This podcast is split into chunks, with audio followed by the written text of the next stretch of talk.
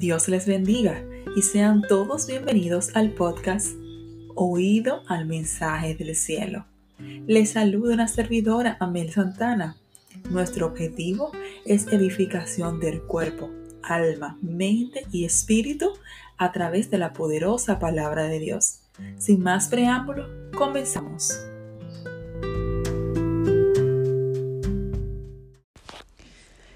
El día de hoy tengo una palabra que, que el Señor ministra a mi vida y mm, me hablaba a través de un devocional en audio que me habían enviado. Y quiero compartir, voy a parafrasear más o menos lo que recuerdo del devocional porque no lo escuché completo, porque ahí paré y comencé a meditar en lo que me hablaba el Señor a través del Espíritu Santo.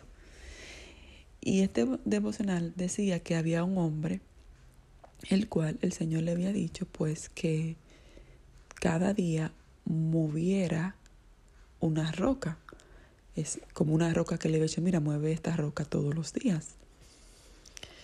Y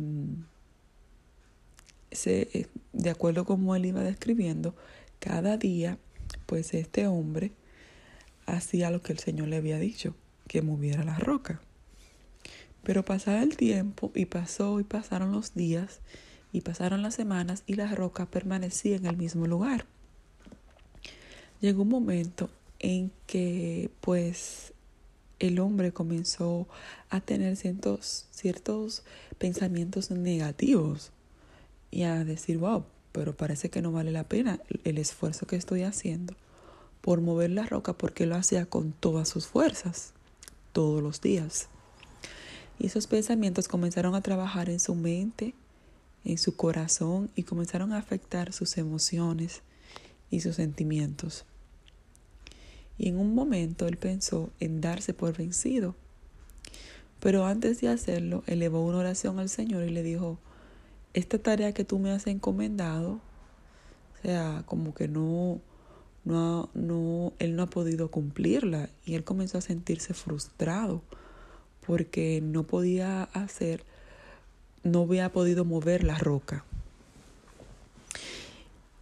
Y hoy yo quiero hablarle bajo ese tema, bajo resultados esperados, entre paréntesis. Le decía que yo no pude terminar de escuchar el devocional porque ahí mismo el Señor me comenzó a hablar. Me sentí tan identificada ¿Cuántas veces el Señor habla nuestras vidas y nos da una palabra o nos habla a través de la Biblia o algo a través de algo que escuchamos y pues nosotros somos como ese hombre. El Señor le dijo a él, mueve la roca todos los días con todas tus fuerzas. El Señor le, no, no le dijo, perdón, el Señor le dijo, empuja la roca. Empuja la roca todos los días con todas sus fuerzas. Pero luego que él eleva esa oración y le habla al Señor, el Señor le dice, pero tú fuiste obediente. Tú hiciste lo que yo te dije, que empujaras la roca cada día con todas tus fuerzas. Y y en verdad sí, él obedeció a lo que el Señor le había dicho. Cada día él empujaba la roca. Y el Señor le decía, mira, y tú estás diferente. Ahora tienes brazos fuertes. Mira tus piernas cómo están. Están fuertes. No es el mismo, no es la misma persona, pues que inició cuando yo le encomendé la tarea. Ahora tú estás más fuerte y vigoroso. Y yo ahí como que, ahí fue que dejé como de escuchar y decía, wow, cuántas veces nosotros creemos que no estamos haciendo lo que Dios quiere, lo que Dios le agrada y malinterpretamos o interpretamos a nuestra forma humana una tarea que Dios nos da. El Señor no le dijo, mira, mueve esta roca tantos centímetros. El Señor le dijo, muévela, empújela con todas tus fuerzas. Pero él, como no veía movimiento de la roca, entendía que no estaba obedeciendo tal vez o, o tal vez haciendo la voluntad de Dios. Dios le dijo, empújala. Esa fue la palabra que el Señor le daba, empújala. Y mientras él lo hacía cada día, se volvía más fuerte. Y dentro de lo que el, el que estaba narrando la historia hablaba, decía, a pesar de las, de las adversidades, de las circunstancias, a pesar de los problemas que tú pudieras estar enfrentando, tú estás haciendo la voluntad de Dios, porque Dios te mandó a empujar la roca cada día y tú cada día lo hacías, tú hacías tu esfuerzo y, y el Señor estaba agradándose de lo que él hacía porque él obedeció la voz de Dios. Pero él humanamente entendía que estaba mal porque no veía que la roca se movía ni un centímetro. Y, y wow, qué, qué, qué enseñanza. Les digo que no pude escuchar, no terminé porque me, quedé, me, quedaba meditando en, en esa palabra porque es demasiado real.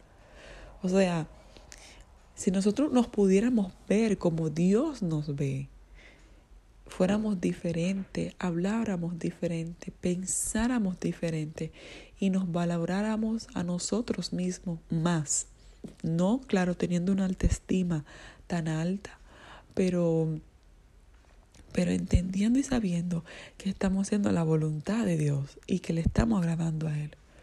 Jesús, cuando murió en la cruz del Calvario, humanamente los de afuera decían, tal vez, eh, los discípulos, pero, pero mira, pero, pero Él está siendo sacrificado, Él está muriendo y Él estaba haciendo la voluntad del Padre. Pero tal vez de afuera veía que, que como era un sufrimiento, que Él estaba pues em, entregándose a sí mismo por el perdón de los pecados, de nuestros pecados. Eh, no entendían cuál era el propósito, la voluntad de Dios. Pero Jesús tenía la convicción y sabía muy bien el resultado que iba a tener conforme a la obediencia del que él tenía para con el Padre. El tema es resultados esperados. ¿Qué tú estás esperando que ocurra para entender y ver que sí que estás agradando a Dios y que Dios está contigo. Que tal vez no estás viendo las cosas como tú entiendes que deberían de salir, pero que Dios está se ha placido y se está placiendo de tu obediencia, porque al final del día es la obediencia pues la que la que agrada al Señor. Que si él te dijo, "Muévela", no esperes que se mueva un centímetro o medio centímetro. Tal vez Él te está diciendo, muévela para fortalecerte, para que puedas ser más fuerte. Y pues el día de mañana puedas hablarle a otros y puedas decirle a otros que la obediencia tiene su recompensa. Y que nos miremos cada día al espejo de Dios, no al espejo de lo que nosotros podamos Em, esperar no, no al espejo de nuestras expectativas, sino a la obediencia al Padre Celestial.